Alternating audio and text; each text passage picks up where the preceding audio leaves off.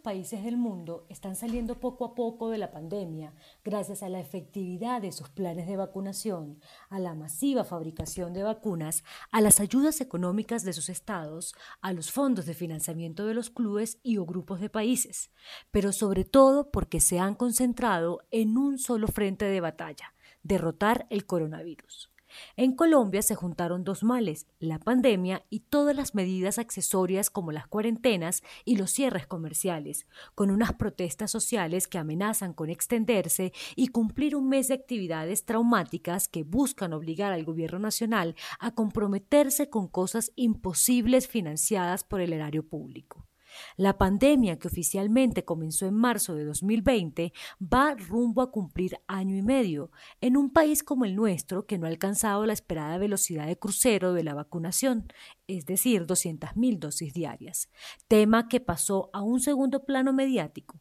pero que su cruda realidad se puede observar en el promedio de 470 muertes diarias por COVID y las UCI copadas. Dos asuntos que solo en Colombia se juntaron en un cóctel de muerte y destrucción y que están golpeando la economía, llevándola al foso profundo del que se demorará varios años en salir.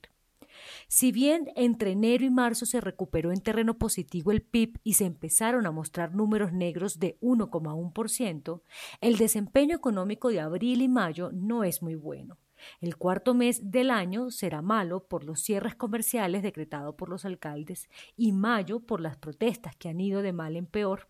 No ha habido ni un solo día de normalidad, muy a pesar de que los contagios están en sus picos más altos y las cifras de muertos no disminuyen.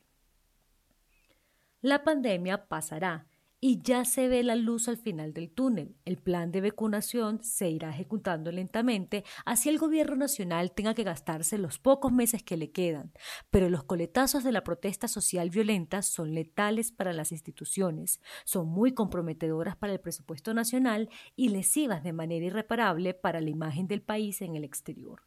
Perder la sede de la Copa América en la misma semana que se revisa el grado de inversión pareciesen cosas menores a los ojos de los manifestantes, pero no es así. La reputación del país está en su nivel más bajo y levantarla será una tarea de muchos años pues los inversionistas apuestan por países con seguridad jurídica, con estabilidad en su orden público, pero ante todo por países que generen confianza más que oportunidades económicas.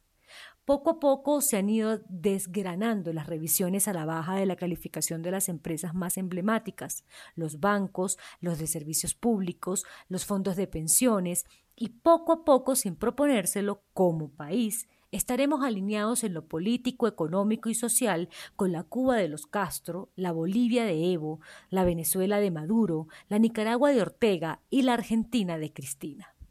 La pandemia no logró quitarle el grado de inversión al país ni hacerle perder la sede de un importante evento deportivo. Fueron las protestas violentas que se enquistaron, empujando al país a coquetear con un modelo de economía asistencialista que llena los vacíos de la competitividad con promesas de subsidios, aun cuando no hay dinero de impuestos, porque quienes los pagan miran otros mercados.